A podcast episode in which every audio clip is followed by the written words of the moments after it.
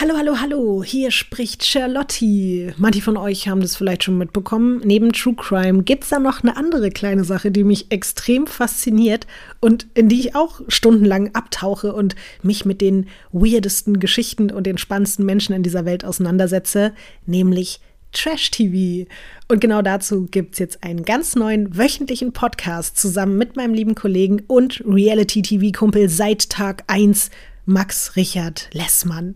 Aktuell reden wir unter anderem über Sommerhaus, über Temptation, über Aito und Princess Charming und wir haben sogar auch immer wieder Trash-TV-Legenden zu Besuch.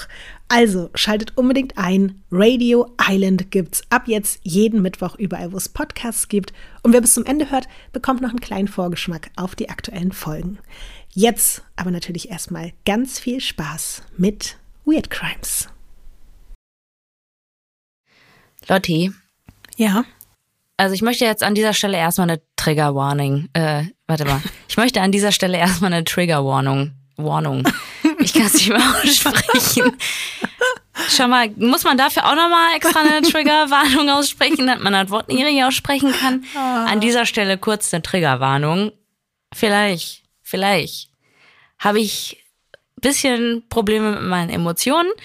Ich mache gerade eine Ayurveda-Kur und da ist halt uh. wohl auch ganz typisch, dass man Stimmungsschwankungen hat, Wutausbrüche, vielleicht ist man auch mega emotional, was auch immer. Und das Beschissene ist, dass wir heute an dem Tag, wo, wo wir hier aufnehmen, habe ich auch noch meinen Abführtag. Also eigentlich oh ist jeder Tag relativ entspannt, weil ich werde die ganze Zeit massiert und eingeölt. Aber heute ist der Tag, wo ich halt morgens früh so Abführmittel getrunken habe, den ganzen Tag rausgeschissen habe, was irgendwie in meinem Körper drin ist und ich hatte zwei Reissuppen. Mein Nervenfell ist wirklich strapaziert bis zum geht nicht mehr. Also Uff. es ist alles splissig und ich bin fix und fertig, aber man sagt, es soll Wunder wirken. Dir wollte niemand bislang dort Ziegenhoden annähen, oder? Noch nicht. Okay. Aber ganz ehrlich, heute wäre der Tag gewesen, wo ich vielleicht Ja gesagt hätte. Mhm. Aber wo ich sagen muss, ich hatte schon so eine Bauchmassage, die hat mich an meine Grenzen gebracht. Die war so scheiße. Also alles oh. andere war gut. Aber kennst du das, wenn einer die ganze Zeit nur an einer und derselben Stelle im Kreis, die ganze Zeit, ja. das ist Folter. Voll. Ey.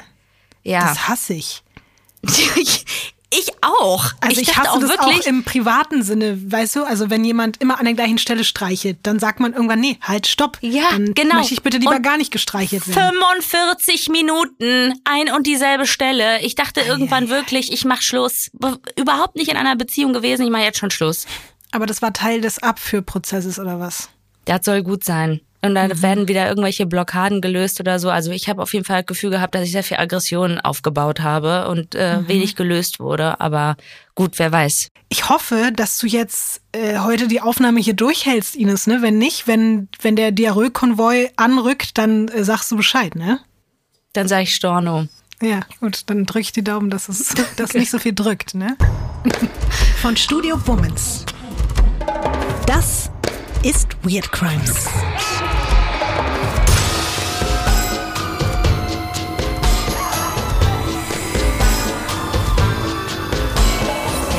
Crime Podcast über die absurdesten, bizarrsten und unglaublichsten Kriminalfälle. Mit mir, Visavi. Und ich bin Ines Agnoli.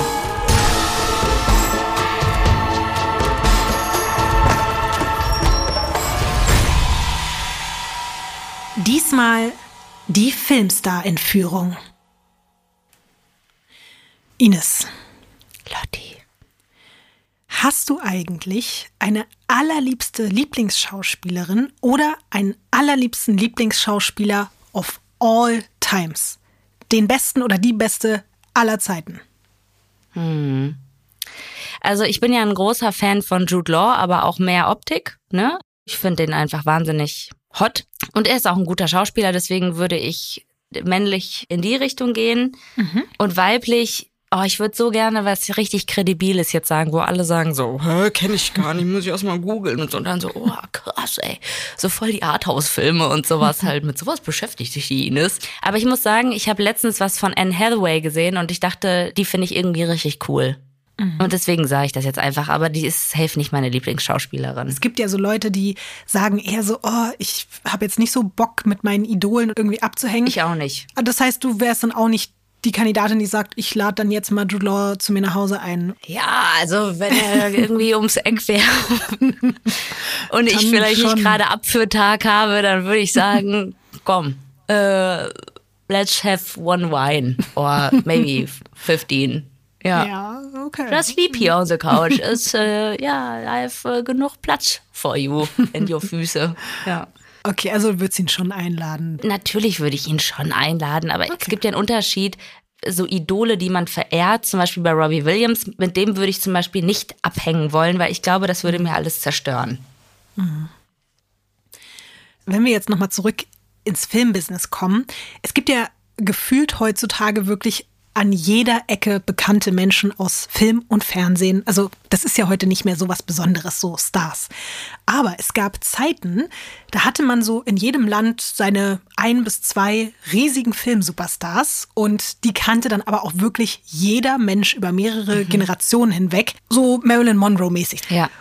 Und wir werden heute gleich über zwei solcher riesigen Filmsuperstars sprechen, die beide kurz nacheinander von heute auf morgen spurlos verschwinden. Ui. Mhm.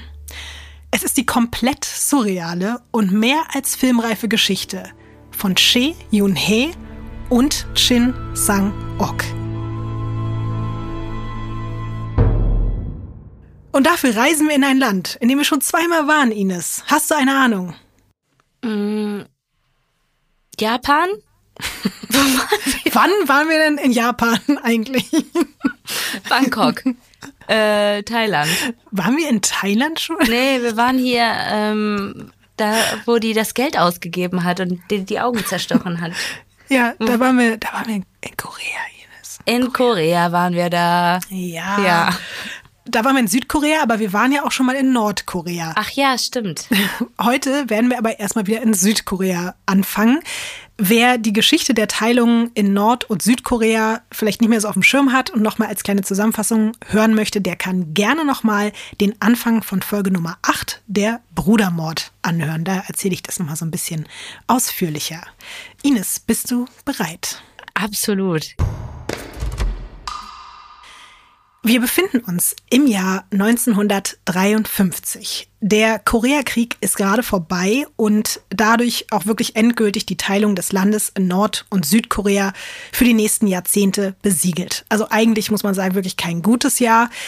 Außer natürlich, dass der Krieg vorbei ist. Aber für die zwei Menschen, über die wir heute sprechen, hat dieses Jahr trotz all der Tragik und Schrecklichkeit etwas Gutes. Die 27-jährige aufstrebende Schauspielerin Chee Yun-hee und der gleichaltrige, gerade auch immer erfolgreicher werdende Regisseur und Produzent Chin Sang-ok treffen aufeinander und verspüren beide sofort sowas wie Liebe auf den ersten Blick. Es geht deswegen wirklich auch wieder mal ganz, ganz schnell. Das hatten wir ja auch schon ein paar Mal im Podcast. Die beiden werden sehr, sehr, sehr, sehr schnell ein Paar und Che wird nicht nur seine Muse, sondern auch seine Ehefrau. Die beiden sind ab jetzt privat und beruflich unzertrennlich. Die drehen fast alle Filme nur noch gemeinsam. Er führt immer Regie und sie spielt die Hauptrolle. Bisschen nervig, oder?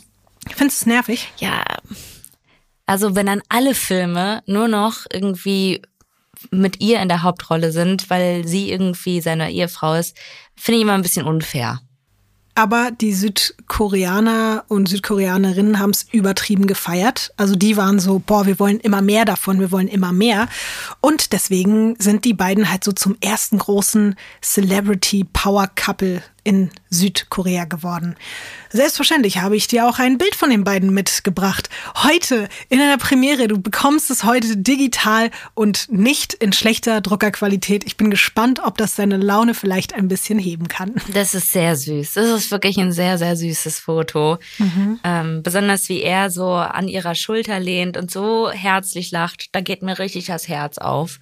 Ähm, ja, sie sieht auch sehr sympathisch aus total, also wirklich, ich kann verstehen, warum die die alle gefeiert haben.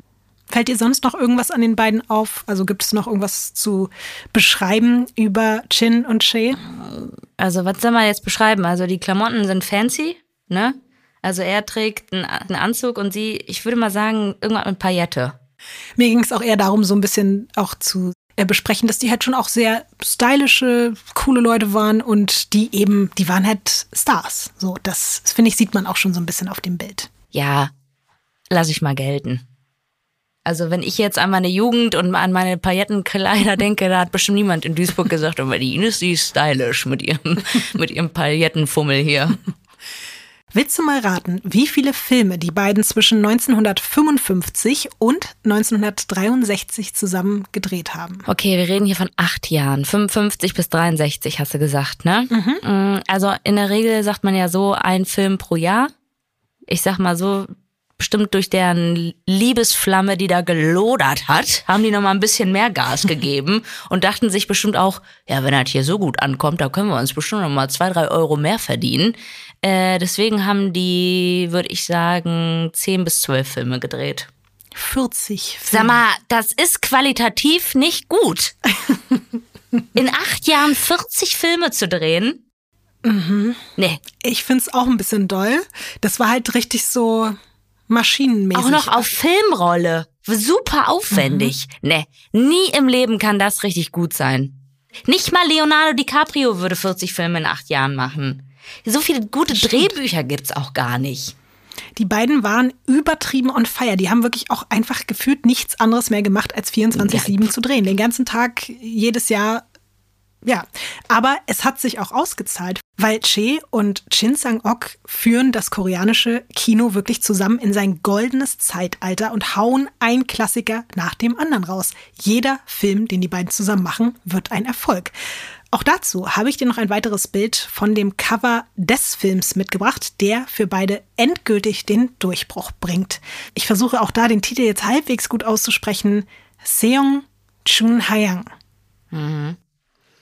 Also ich sag ganz ehrlich, aber das ist ja auch wieder Geschmackssache. Wenn ich das Plakat sehen würde, würde ich jetzt nicht sagen, ja, mach ich da mache ich mal zwei, drei Tickets klar. Äh, irgendjemand wird schon mitgehen. Erzähl mal, was siehst du auf dem Plakat? Also ich würde jetzt mal behaupten, dass äh, Che, ne, ist die Frau, mhm. dass sie da oben also sehr mhm. groß drauf ist. Und äh, dann ist da noch ein Herr, sieht aus wie ein Priester, in kleiner. Und ich würde mal behaupten, dass sie das auch wieder ist äh, und sich an ihn anschmiegt und er küsst ihren Kopf. Und ich weiß nicht, es könnte so ein bisschen sein zwischen ähm, sie ist komplett am Arsch, weil irgendwas passiert ist und jetzt heult sie sich bei ihm aus und er ist einfach nur sehr nett und sehr touchy. Oder die haben da was am Laufen. Ah, ich sehe gerade, sorry, es ist, ein, es ist ein Krieger und kein Priester. Okay. Ja, dann ist das wahrscheinlich eine Love Story. So äh, Pearl Harbor den Kriegsliebesfilm, genau. ja. Ja, tatsächlich, das, sowas machen die auch gerne und viel. Also so sehr melodramatische und pathetische Filme, die teilweise eben auch im Krieg spielen, viel mit Liebe, aber auch viel mit Action. Teilweise drehen die aber auch Horrorfilme. Also die bedienen eigentlich auch wirklich jedes Genre. Ich habe dir äh, diesen Film auch deswegen mitgebracht, weil der halt wirklich einen neuen Rekord bricht in ganz Südkorea. Schätz mal, wie viele Menschen alleine nur in Seoul den Film sehen. Und zu dieser Zeit hat die Stadt knapp 2,5 Millionen EinwohnerInnen. Ähm, 800.000. Es sind 400.000, aber das ist wirklich ein komplett neuer Rekord an den Kinokassen. Also vorher hat man sich da irgendwie in Bereichen von um die 200.000 oder so bewegt. Deswegen sind alle ganz aufgeregt und Jetzt ist endgültig klar, dass das Ehepaar wirklich, also die sind Megastars einfach in Südkorea. Es gibt eigentlich keine bekannteren Menschen mehr dort. Und ich habe ja zu Beginn schon Marilyn Monroe erwähnt und Che, kann man sagen, ist jetzt wirklich sowas wie die südkoreanische Marilyn Monroe. Alle kennen sie, alle reißen sich um sie, selbst die Frau, mit der sie verglichen wird. Auch dazu ein Bild. Alter, das ist richtig krass mit Marilyn Monroe. Ja, Marilyn Monroe war eben auf Promotion-Tour unterwegs in Asien und war dann eben auch in Südkorea und sie war selbst so ein bisschen so fanmäßig von wegen, oh, schön hier die bekannteste Schauspielerin Südkoreas zu treffen und deswegen ist dieses Foto natürlich auch sehr legendär, weil es halt diese zwei zu der Zeit sehr, sehr großen und berühmten Frauen Und zeigt. beide sehen auch fantastisch aus, muss man mal wirklich sagen. Mhm. Und auch irgendwie, wie Marilyn so ein bisschen in ihre Richtung guckt, man hat schon das Gefühl, dass sie auch sehr viel Sympathie für sie hegt. Ja. Für Che ist aber übrigens klar, sie möchte mehr sein als nur eine Schauspielerin. Sie will selbst kreieren und nicht nur irgendwelche Texte ablesen. Deswegen fängt sie an, Shin auch immer mehr hinter der Kamera zu unterstützen. Und so wird sie dann auch noch eine der ersten Regisseurinnen überhaupt in Südkorea oder beziehungsweise in Korea komplett. Und zudem ernennt man sie zur Leiterin einer Filmakademie in Seoul. Läuft bei denen. Absolut. Dazu gründet Chin dann nämlich auch noch zusammen mit Shea eine Filmproduktionsfirma, Chin Films. Und die wird in den kommenden Jahren 200 Film- und Fernsehproduktionen verzeichnen. Also weiterhin komplette Maschinenarbeit. Und außerdem wird Chin Films wirklich zum größten südkoreanischen Filmstudio, das es jemals gab. Chin ist zu diesem Zeitpunkt ein absoluter Film-Tycoon und als Regisseur und Produzent wird er mit Filmpreisen überhäuft, während Che immer wieder auch als beste Hauptdarstellerin ausgezeichnet wird. Sie ist mittlerweile auch deswegen die bekannteste Frau Südkoreas, weil sie einige Tabus bricht. Zum Beispiel sieht man sie mit dem ersten Leinwandkuss überhaupt in der koreanischen Filmgeschichte. Bei uns zu diesem Zeitpunkt war das schon normal, dass sich Leute da einfach küssen auf, den, auf der Leinwand, aber dort eben nicht. Außerdem hat Che auch ein paar Jahre später als allererste Frau eine Prostituierte in einem koreanischen Film verkörpert. Und Che wird somit einfach auch zur meist fotografierten Schauspielerin Koreas. Man sagt sogar aller Zeiten. Also quasi bis heute wurde keine Schauspielerin öfter in Südkorea fotografiert als sie. Zumindest sagt man das so über sie. Einer der gemeinsamen Filme von Shin und Che Sang Noksu, der immergrüne Baum, wird dann sogar zu einer Art filmischen Nationalhymne Südkoreas. Und spätestens jetzt haben die beiden auch noch Legendenstatus. Also das ist für immer eingemeißelt in die Geschichte Südkoreas. Wie alt sind die da eigentlich zu dem Zeitpunkt? Zu diesem Zeitpunkt sind sie jetzt schon Anfang 40. Die mega krass, was die da alles schon gerissen ja, haben. Voll. Und wie gesagt, karrieretechnisch könnten sie sich kaum mehr erträumen. Es gibt aber in ihrem Privatleben dagegen sehr wohl etwas, was ja eine Art unerfüllter Wunsch ist, nämlich Kinder.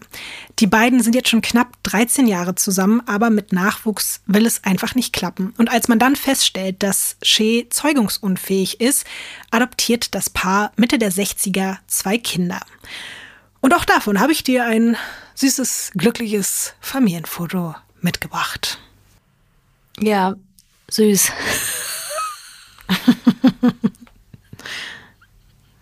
es tut mir leid.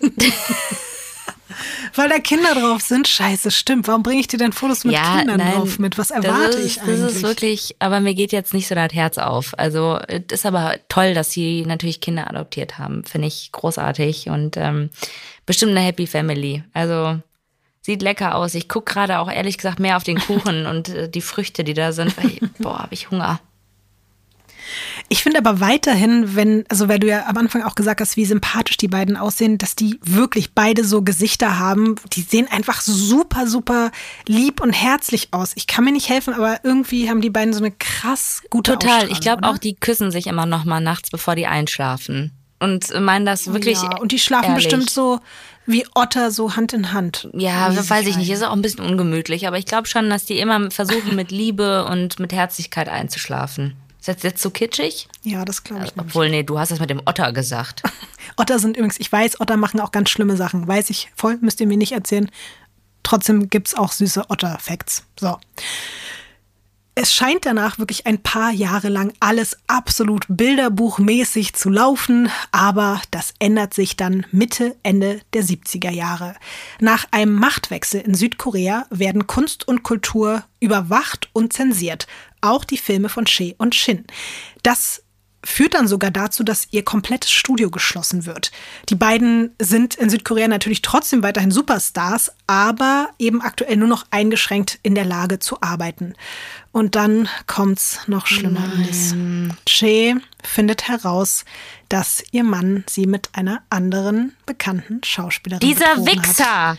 Ich habe gerade noch so was Nettes gesagt. Der knutscht eine andere zum Einschlafen. ja. ja. Aber es kommt noch schlimmer, Ines. Ich habe zwar gerade gesagt, es kommt noch schlimmer, aber jetzt kommt es wirklich noch schlimmer. Er hat sie nicht nur betrogen mit dieser anderen Schauspielerin, genau, mit ihrem Kind. er hat sogar hinter ihrem Rücken zwei leibliche Kinder mit dieser Affäre gezeugt. Boah, wie kann man so ein Arschloch sein? Ey, das besonders krass, weil ne? sie auch noch zeugungsunfähig ist. Mhm. Wie schlimm muss das für sie on top ja. auch zu dem Betrug auch noch das?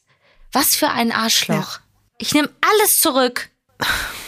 Es war das Schlimmste, was ihr passieren konnte, besonders weil es Kinder. eben ihr größter Wunsch war, nicht nur Kinder zu bekommen, sondern mit ihm Kinder zu bekommen. Weißt du, das, das lag ihr so am Herzen.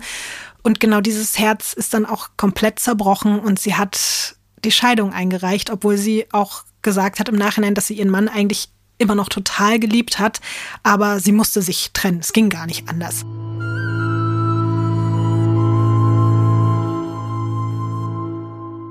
So eine richtig lange Trauerphase hat sie gar nicht. Zum Glück muss man aber auch sagen. Also die sind schon jetzt ein, zwei Jahre getrennt, aber ihr geht's auf jeden Fall die ganze Zeit nicht so gut. Und dann kommt aber tollerweise ein richtig großes, sehr lukratives Filmangebot, endlich auch mal außerhalb von Südkorea, weil sie bislang eben nur dort aktiv war als Schauspielerin und schon lange darauf gewartet hat, auch international den Durchbruch zu haben. Das kommt ihr natürlich auch insofern gerade zum, zum richtigen Zeitpunkt, dass sie sich einfach ablenken kann. Ist er denn jetzt mit der anderen Frau dann zusammengekommen? Ja. Weil ich weiß jetzt nicht, wie das in Korea ist mit Betrug oder sowas halt. Also ich denke mal, sowas wird ja auch durch die Presse gegangen sein. Sein Image mhm. hat da bestimmt drunter gelitten, oder? Krasserweise wäre es schlimmer gewesen, hätte sie jetzt einen ja, neuen ist Mann doch immer geheiratet. So. Ja, das äh, ist ja, heute auch noch so. mhm. Ja, deswegen imagemäßig, glaube ich, war es für ihn jetzt gar nicht so schlimm. Aber es war ja eh immer noch die Problematik, dass diese neue südkoreanische Regierung ähm, die ganzen Filmschaffenden so eingeschränkt hat, dass sie eben gar nicht so gut agieren konnten. Das heißt, seine Karriere lag weiterhin auch so ein bisschen auf Eis. Aber ihre hat sich jetzt eben scheinbar zum Guten entwickelt, auch ohne ihn. Und wir sind jetzt im Jahr 1978. Da ist die Schauspielerin jetzt mittlerweile schon 51 Jahre alt und er ja auch, weil die sind ja, wie gesagt, gleich alt. Ein Filmproduzent hat She nach Hongkong eingeladen. Sie verabschiedet sich also noch von ihrem Ex-Mann Shin Sang-ok und den zwei gemeinsam adoptierten Kindern. Die sind inzwischen übrigens auch schon Teenager. Sie wird so ein bis zwei Wochen unterwegs sein, aber verspricht natürlich, sich zu melden, wenn sie in Hongkong angekommen ist und macht sich auf die Reise. Aber sie wird sich nicht melden. Weder am ersten noch am zweiten noch am dritten Tag. Auch nach einer Woche gibt's kein Lebenszeichen von ihr. Ihre Familie und Freunde sind extrem besorgt. Das ist nämlich total untypisch für Che. Niemand hat eine Ahnung, wo sie steckt. Es gibt wirklich nicht den Hauch einer Spur. Und wenn ein so großer Superstar auf so mysteriöse Weise verschwindet, dann bleibt das natürlich nicht lange unbemerkt. Es gibt zu diesem Zeitpunkt dann schon die ersten Gerüchte, weil die beiden sind ja noch nicht so lange geschieden und auch nicht so gut auseinandergegangen. Und Shin kennt Leute aus der Filmindustrie in Hongkong. Vielleicht hat er ja dafür gesorgt, dass seine Ex-Frau verschwindet. Was hältst du von dieser Theorie? Also, ich habe jetzt keine Ahnung, was da passiert ist, aber jetzt ich weiß nicht, die haben halt gemeinsame Kinder. Er hat weiter sein Business gemacht. Er war mit der neuen zusammen. Ich würde jetzt mal behaupten, gerade fühle ich noch nicht so richtig die Motivation, warum er sie umbringen lassen sollte. Also, ergibt nicht so wirklich viel Sinn. Für mich jetzt, zu dem Zeitpunkt. Mhm. Vielleicht um irgendwelche düsteren Geheimnisse zu vertuschen oder so, die sie noch auspacken könnte über ihn? Meinst du, dass, dass der irgendwie Pickel am Arsch hat oder was? Ich glaube, das ist jetzt nicht unbedingt der das richtig stinkige Füße, Leute. Also so cool ist er gar nicht, wie der immer tut. Nee, aber meinst du also jetzt irgendwas Perverses oder irgendwas Krankes oder was?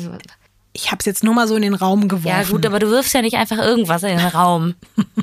Manchmal werfe ich einfach nur sowas in den Raum. Aber selten. Du bist nicht so die Werferin, weißt du? Du bist eher so die ne Nehmerin. Du nimmst immer alles. Alles, was im Raum ist, siehst du und dann nimmst du was und dann machst du was damit. Aber du wirfst nicht einfach so random rein. Ähm, okay, der ist anscheinend ein richtig krankes Schwein. Also nicht nur ein Betrüger. Oh und komplett abgefuckt, sondern der hat entweder noch einen Kink oder der hat sogar Leute auf dem Gewissen oder sowas wie Missbrauch. Ich muss wirklich aufpassen, was ich hier für Fragen stelle. Ich habe es natürlich so ein bisschen auch gestellt, weil eben auch in der südkoreanischen Presse so ein bisschen rumspekuliert wurde und man sich natürlich Gedanken macht und Gerüchte aufgekommen ist. Das bedeutet aber nicht, dass es so war. Aber noch wissen wir ja nicht, was war.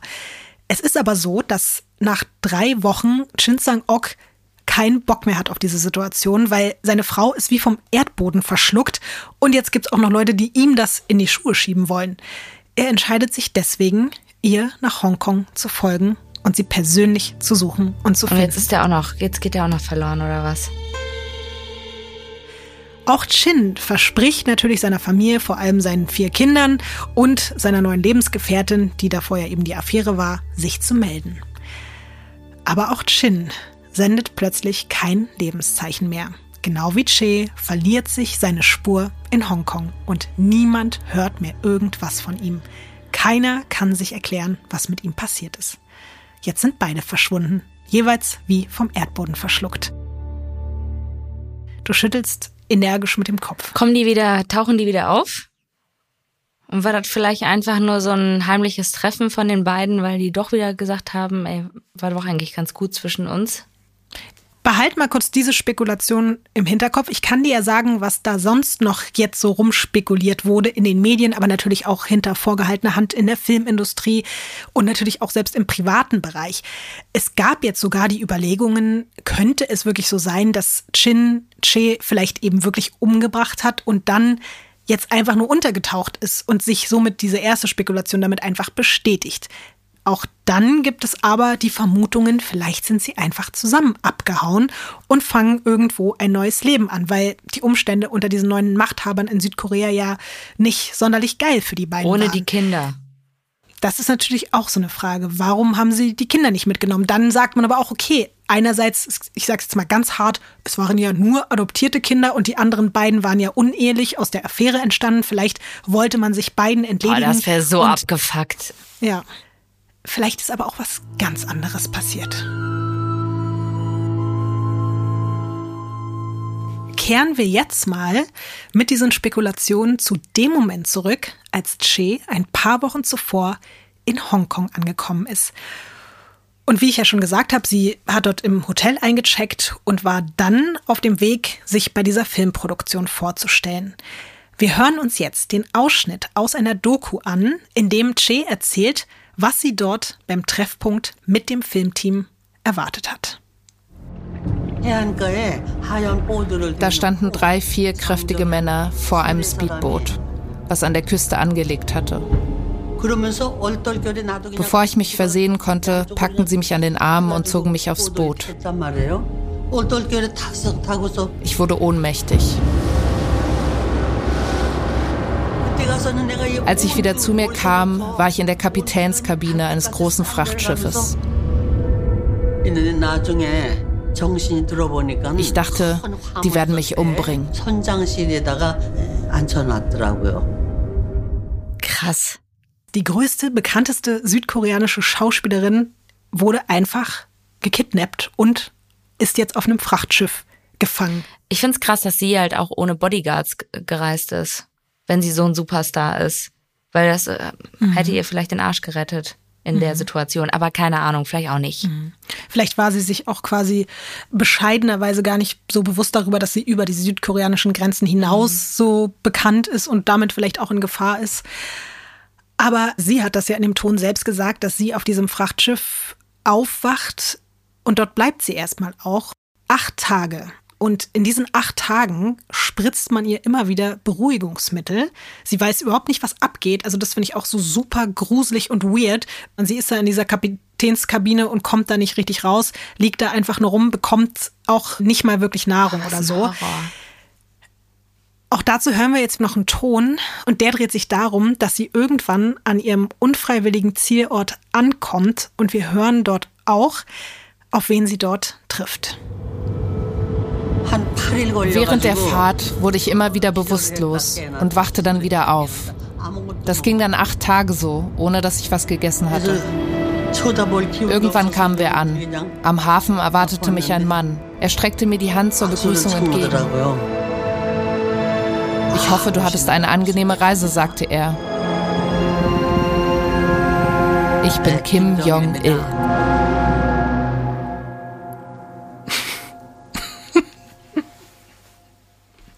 Es ist wieder das Ines-Gesicht.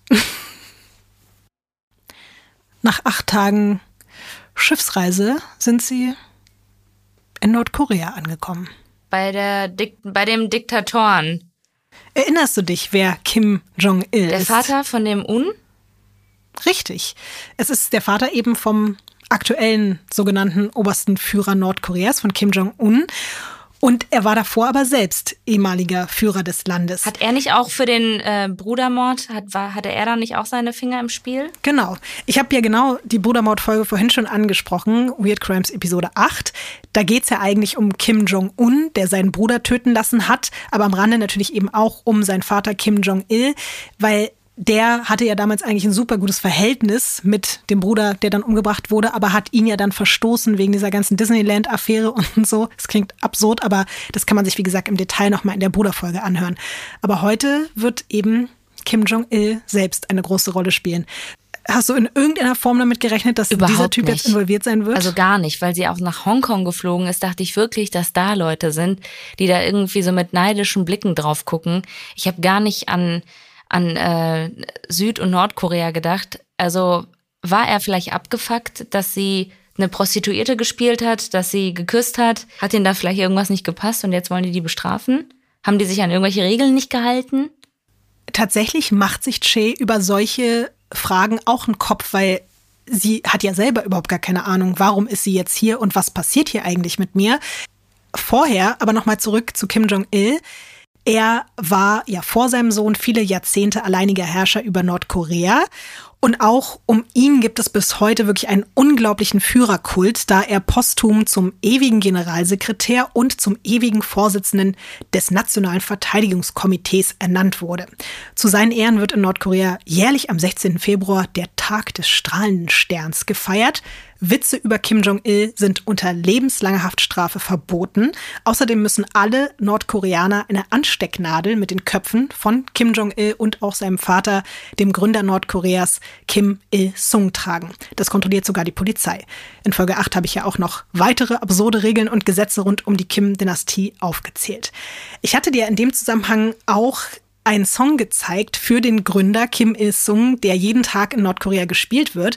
Aber es gibt auch einen Song für Kim Jong-il, den man wirklich bis heute tagtäglich an jeder Ecke des Landes hören kann und muss. Und da können wir uns jetzt auch mal einen kleinen Eindruck von verschaffen. Klasse.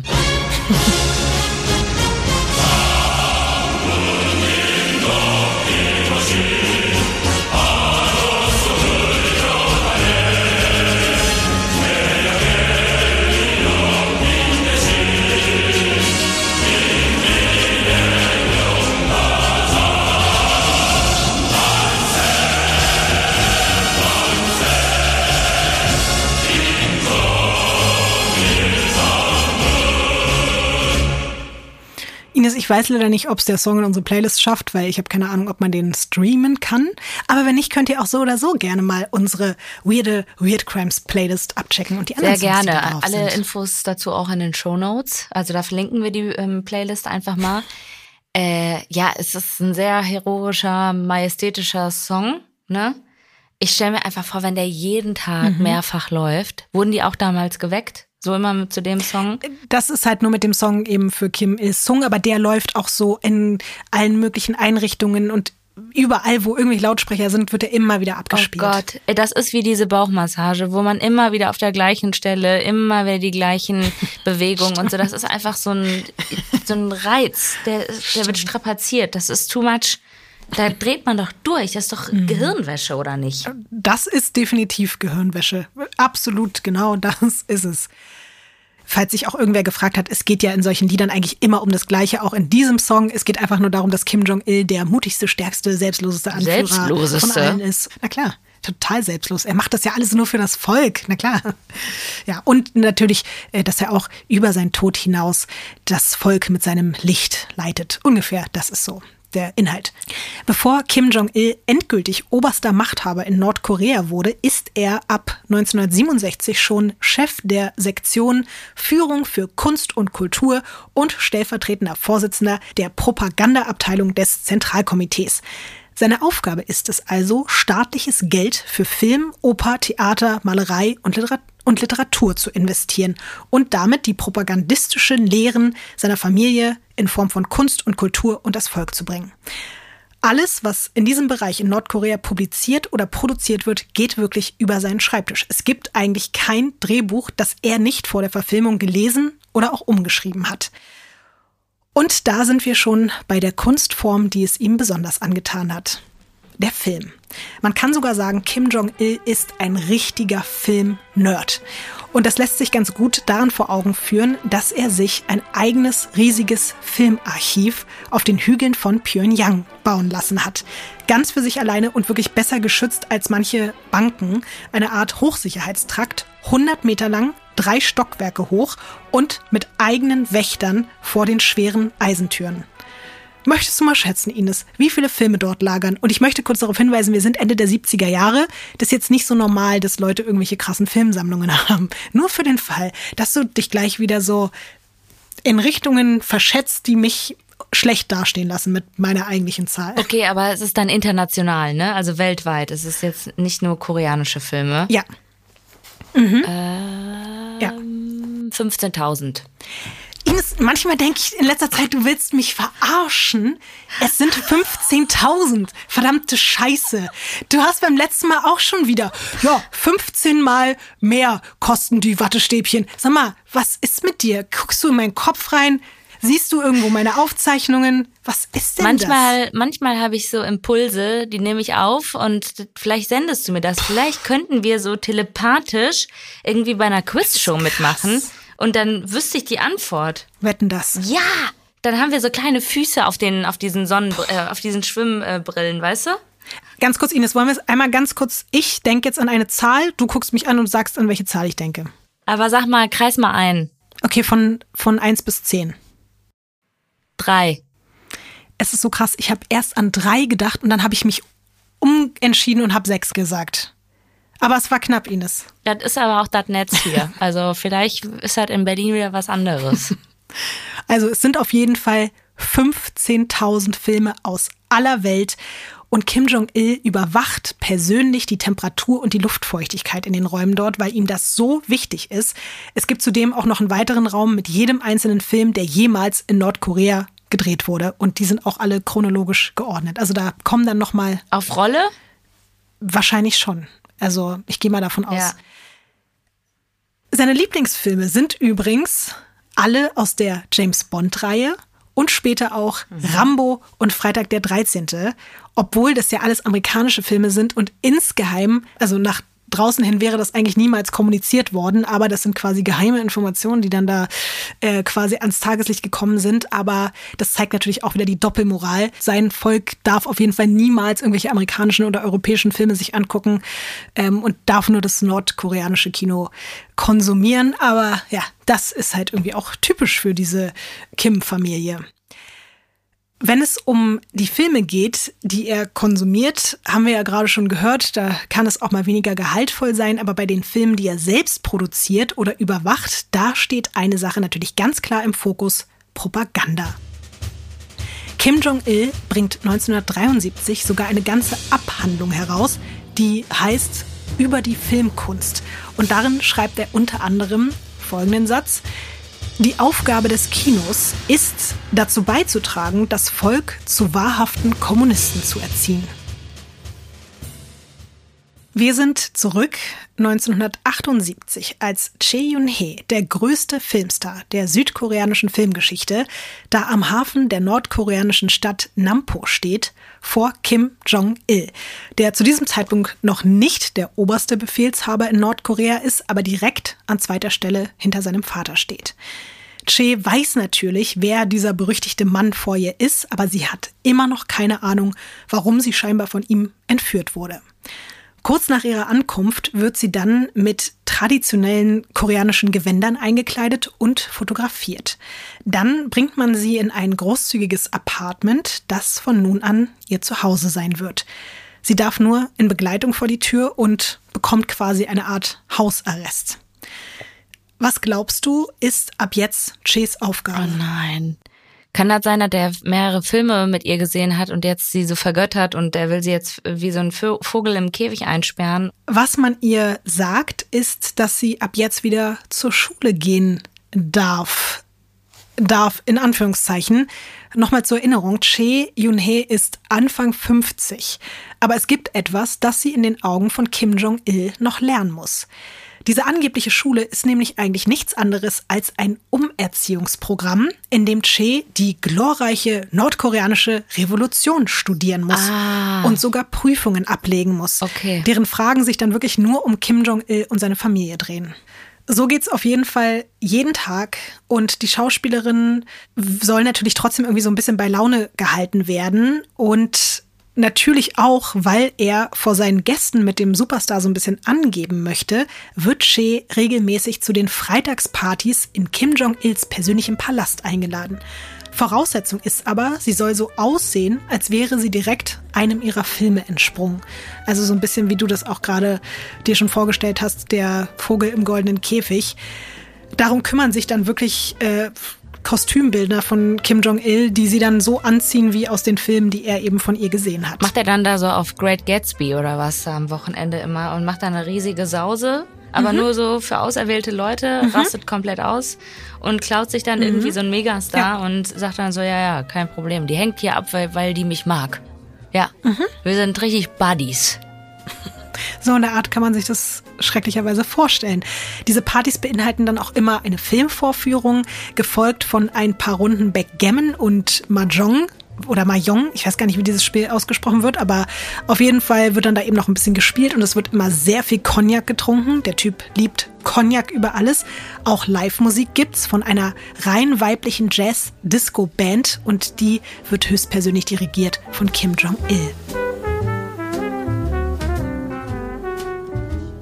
Abgesehen von den wöchentlichen Partys darf Che auch als einzige neben der Familie von Kim Jong-il in die privatesten Bereiche des Despoten, zum Beispiel auch zu seiner Filmsammlung. Und er lässt sich in solchen Momenten auch immer wieder gerne mit der berühmten Che Yun-hee fotografieren. Und eines dieser Bilder habe ich dir natürlich mitgebracht. Wie ist es so für dich, nicht mehr dich über die Druckerqualität beschweren zu müssen, Ines? Ja, irgendwie fühlt sich das gut an, aber gleichzeitig auch nicht, weil ich bin so nostalgisch veranlagt und äh, traue dann immer so dem Alten hinterher. Aber es tut dem Auge trotzdem schon gut. Ja, mir fehlt es ähm, ein bisschen. Irgendwie das alles klar zu sehen. Und der Natur ja eigentlich auch. Ja. Ja. ja. Hä, wieso gibt's das Foto? Ach so, weil er damit angegeben hat, quasi. Er hat das machen lassen, ne? Ja. Mhm. Okay, also er mhm. steht da auf jeden Fall richtig wie so jemand, wo man sich einfach denkt, mit dem will ich nicht spielen. Ähm, guckt auch einfach ein bisschen all. Sie sieht auf jeden Fall nicht annähernd so glücklich aus wie auf den anderen Fotos, die du mir gezeigt hast. Ja, mhm. und dann sind da auf jeden Fall noch so ein paar andere Dudes, mhm. die wahrscheinlich aufpassen, dass sie nicht abhaut. Mhm. Ist dir übrigens was an seiner Frisur aufgefallen? Er sieht aus, als ob der die mit Lockenwickler gemacht hätte. Er hat mit Absicht sich so eine Frisur, die so ein bisschen absteht, immer machen lassen, weil er einen riesengroßen Komplex mit seiner Größe hatte. Der war 1,67 groß und wollte unbedingt größer wirken und deswegen hat er diese Frisur gewählt. Aber da hätte man noch mal viel mehr Gas geben können. Kennst du noch Lämmermann von früher? Uh, ja, ich glaube, ich weiß. So hätte er das machen können. Und Buffalos noch on top dazu. Das wäre auf jeden Fall ein schönes Bild gewesen.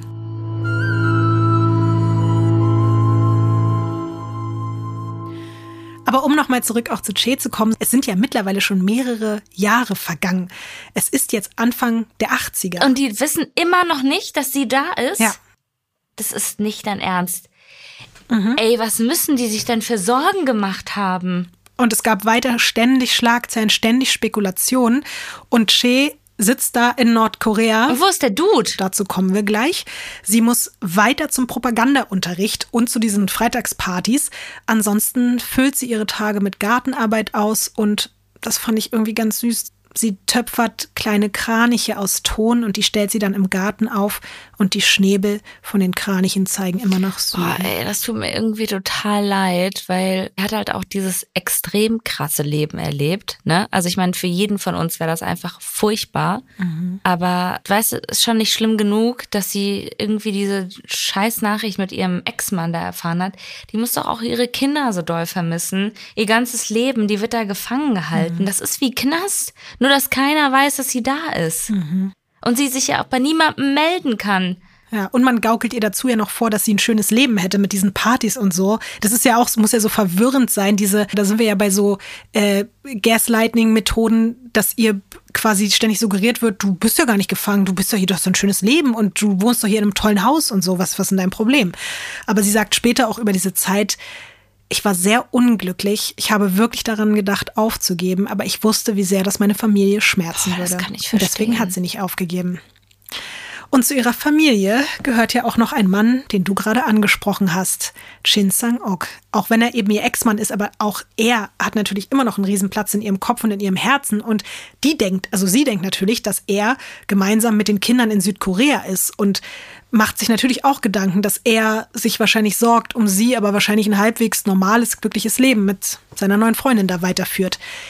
Sie hat nicht mal den Hauch einer Ahnung, dass Chin damals nur wenige Wochen nach ihrer Entführung losgezogen ist, um sie in Hongkong zu finden. Und Che hat ebenfalls keine Ahnung, dass auch Chin von Kim Jong-il entführt wurde und ebenfalls seit Jahren in Nordkorea gefangen gehalten wird. Wir springen nochmal zurück ins Jahr 1978. Also in das Jahr kurz nachdem Che verschwunden ist. Auf der Suche nach ihr hatte Chin ja einige alte Bekannte aus der Filmbranche kontaktiert. Was er nicht wusste, einer dieser Kollegen ist ein geheimer Agent Nordkoreas. Und der hat ihn direkt in die Falle gelockt. In Hongkong angekommen, bekommt er einfach mal einen Sack mit Chloroform über den Kopf gestülpt und wird ebenfalls auf ein Boot verfrachtet und nach Nordkorea gebracht. Am Anfang wird Chin tatsächlich, um deine Frage auch zu beantworten, behandelt wie ein König. Er wird in einer Villa untergebracht und wirklich mit allen möglichen Annehmlichkeiten des täglichen Lebens verwöhnt.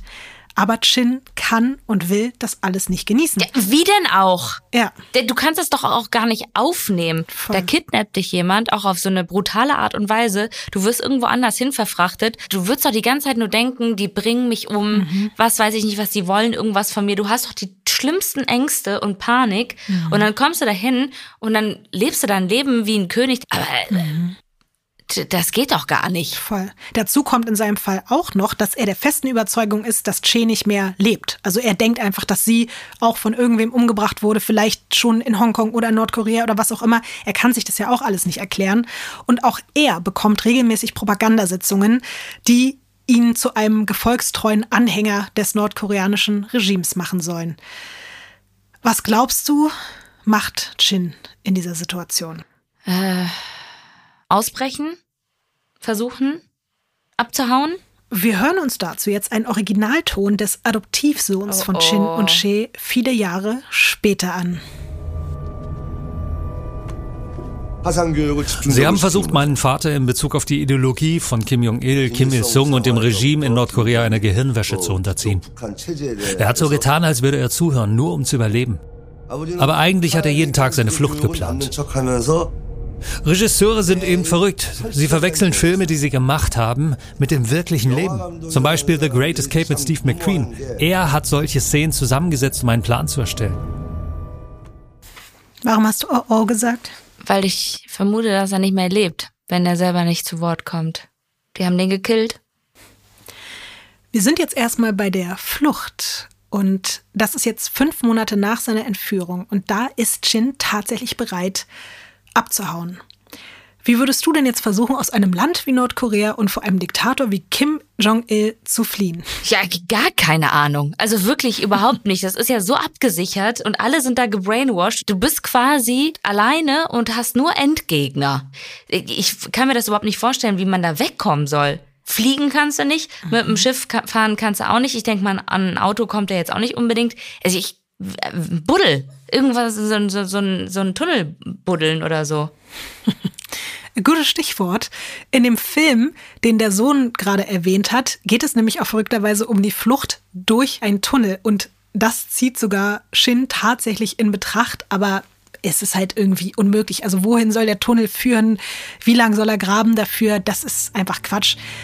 Aber er schafft es tatsächlich, stattdessen unbemerkt aus dem Haus zu entkommen und schnappt sich ein Fahrrad, was da irgendwo rumsteht auf seinem Weg. Und mit diesem Fahrrad bahnt er sich seinen Weg zu den Gleisen und dort springt er auf einen fahrenden Güterzug auf. Okay, das ist echt wild. Ja, voll. Und ganz kurz, Ines, der Typ ist über 50 und der ist eigentlich Regisseur und Produzent. Aber der hat es wirklich geschafft, wie so ein Actionheld auf so einen Zug zu springen und versteckt sich da jetzt oben auf diesem Güterwaggon in der hoffnungsvollen Erwartung, damit irgendwann in China anzukommen. Dein Gesicht sagt, äh, Plan gescheitert. Das Schlimme ist, der Zug fährt nicht nach China, sondern der fährt innerhalb Nordkoreas im Kreis. Das ist so eine Ringbahn. Ja. Oh nein. Ja. Boah, das ist wie der schlimmste Horrorfilm, ja. wo du weißt du so, wo du einfach nicht rauskommst. Du versuchst sie, dann schaffst du das schon mal abzuhauen. Mhm. Das ist wirklich boah. Und das Schlimme ist, bevor er bemerkt, dass dieser Scheißzug im Kreis fährt, wurde er schon bemerkt und er wird verhaftet und kommt erstmal drei Monate in Einzelhaft. Aber selbst in dieser Situation wagt er einen weiteren Fluchtversuch. Da schnappt man ihn aber auch wieder sehr, sehr schnell und deswegen wird er in ein Straflager für politische Häftlinge gesteckt. Er bekommt in dieser Zeit nur Reis mit Salz und Gras zu essen, bis er irgendwann einfach sagt, okay, es reicht mir. Und er tritt in den Hungerstreik. Er wird dann sogar zwangsernährt und ein Wächter sagt zu ihm, Zitat, Sie sind der Erste, den ich retten soll. Sie müssen wichtig sein. Dieser Wächter hat aber natürlich auch wirklich keine Ahnung, dass da einfach der berühmteste Regisseur Südkoreas vor ihm steht. Was glaubst du, Ines, wie lange wird er in diesem Straflager festgehalten? Da kommt er jetzt ja wahrscheinlich nicht mehr raus, ne? Doch. Oh. Ähm, acht Wochen. Vier Jahre. Ui, okay. Siehst du? Also so, so dolle ist das mit der Telepathie doch nicht. ich habe gerade mit meinen Augen versucht, über den Bildschirm es dir rüber zu schicken, aber es hat nicht ganz geklappt. Es sind einfach fucking vier Jahre. Er beginnt dann irgendwann Briefe an Kim Jong-il zu schreiben, in denen er seine Treue gegenüber Nordkorea beteuert und 1983 wird er dann wirklich eben nach vier Jahren Haft freigelassen. Aber freigelassen jetzt mal wieder in Anführungszeichen, weil er sitzt zwar nicht mehr hinter Gittern, aber er bleibt natürlich weiterhin 24-7 unter Beobachtung von Kim Jong-il und seinen Handlangern. Und er darf selbstverständlich weiterhin nicht das Land verlassen. Teilweise beschatten den am Tag bis zu 20 Leute, weil die einfach wissen, okay, der Typ kann hier jederzeit irgendwie abhauen. Wenn das dein Leben ist.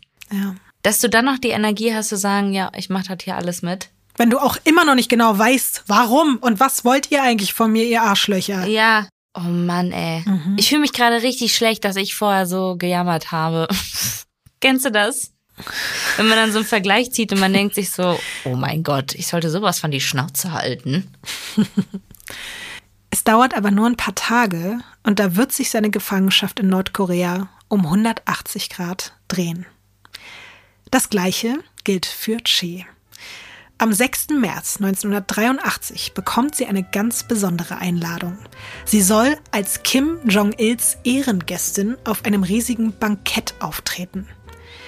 Sie sitzt dann sogar auch wirklich direkt neben Kim Jong-il am Kopf einer meterlangen Tafel und bemerkt, dass er irgendwie ungewöhnlich aufgeregt ist. Er hält dann eine Rede, in der er sie plötzlich zur Mutter von Nordkorea ernennt. Und dann, ja, dein Gesicht, ich habe auch so gedacht, okay, das ist irgendwie strange. Und dann teilt er der versammelten Gesellschaft mit, dass er ihnen noch jemand Wichtigen vorstellen müsse. Und dann passiert für Che das absolut Unglaubliche. Chin Sang-ok betritt den Saal ihr Ex-Mann, ihre große Liebe, die sie einfach mal vor ihrer Entführung vor fünf Jahren das letzte Mal gesehen hat, taucht auf diesem Bankett von Kim Jong-il auf. Was hättest du gedacht in dem Moment, Ines? Ich, ich kann mich ja überhaupt auch gar nicht mehr hineinversetzen, weil das einfach so eine kranke Scheiße ist, die die da durchgemacht haben. Mhm. Die muss doch komplett zusammengebrochen sein, oder? Also beide.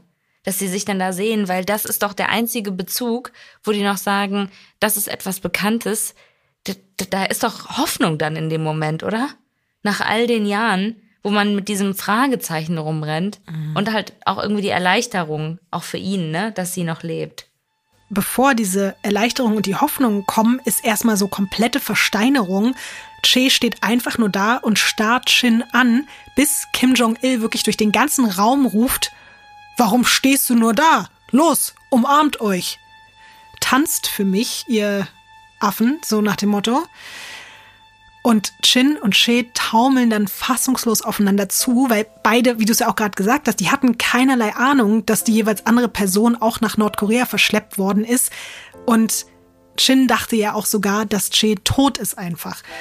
Und dann nehmen die sich ganz zaghaft in den Arm und Che merkt natürlich auch sofort, wie abgemagert Chin ist.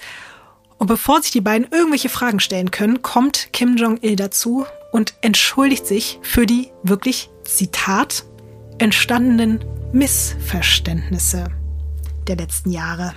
Oh mein Gott, ich kann gar nicht in Worte beschreiben, was, also wirklich wie viel Wut und wie ich den gerne beschimpfen wollen würde, was der halt einfach für ein wirklich krankes Arschloch ist. Mhm.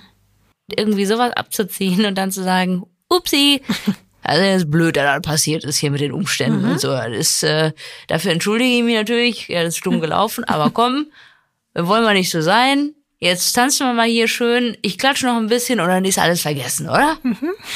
Ungefähr so wird es gelaufen sein. Zudem hat er dann auch noch gesagt, dass es ihm leid täte, dass er so lange keine Zeit gehabt hätte, sich persönlich vor allem um Chin zu kümmern, weil er beschäftigt gewesen sei. Aber jetzt endlich wäre es an der Zeit, seine Gäste mit diesem Bankett angemessen zu begrüßen und ihnen ihre neuen Aufgaben zu erklären. So, Ines, was glaubst du denn jetzt? Was verlangt Kim Jong-il als allererstes von Che und Shin? Warum sind sie da und was sollen sie jetzt machen? Neue Filme produzieren. Und zwar so, wie er sich das vorstellt. Sehr gut. Bevor wir dazu kommen, kommen wir aber zu der ersten Amtshandlung. Und das ist wirklich, dass Kim Jong-il die beiden höflich darum bittet, wieder zu heiraten. Hier in Nordkorea. Ey, das wird ja also noch scheißiger, als es eh schon ist. Das ist ja wie Barbie und Ken. So, die mhm. heiraten jetzt hier wieder. Ein bisschen gestritten. Ja, ja genau. Los, ja. das küsst euch. Zieh mal das an. Mhm. Mach mal so.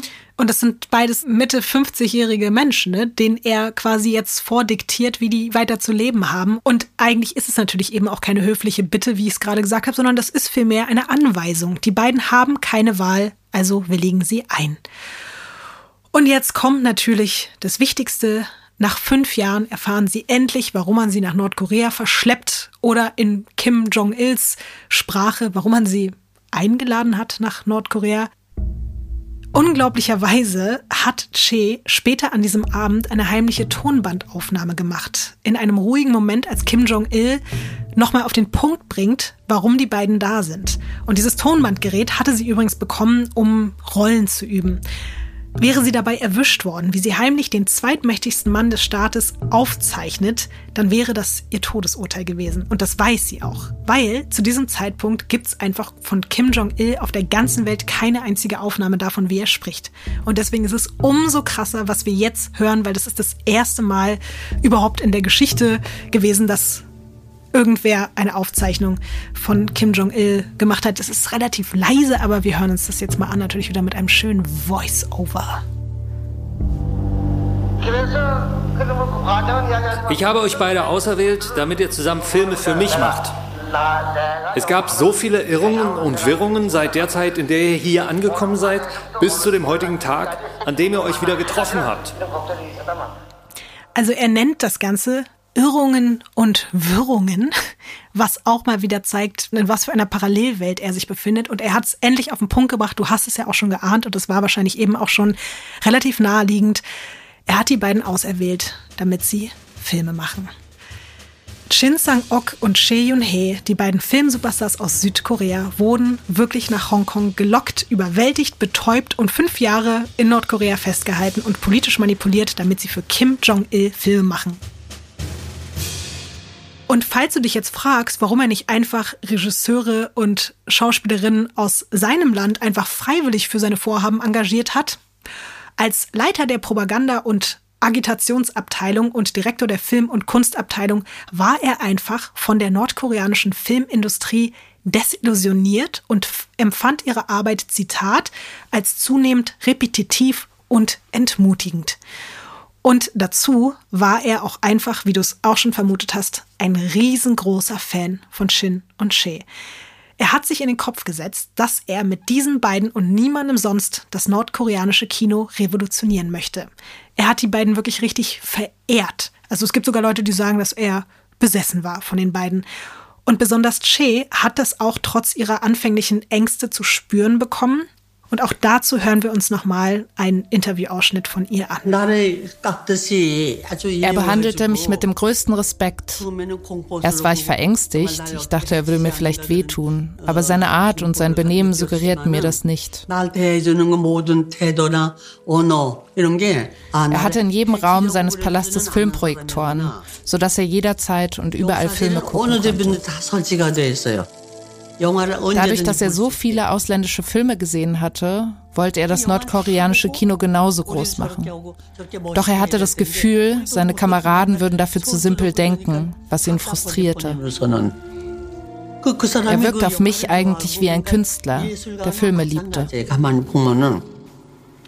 Wie findest du das, was sie gesagt hat? Also vor allen Dingen auch so den letzten Satz? Ja, keine Ahnung. Also es ist ja fast positiv, oder? Dass sie sagt, er wirkte wie ein Künstler, der Filme mag. Es gibt ein paar Leute, die auf jeden Fall sagen, dass das ein bisschen in Richtung Stockholm-Syndrom vielleicht gegangen ist, ja. weil es ja doch schon sehr verharmlosend ist. Aber das wäre ja auch nach all der Zeit dort einfach nicht verwunderlich. Nur ein paar Tage nach der Wiedervereinigung werden She und Shin dann verheiratet.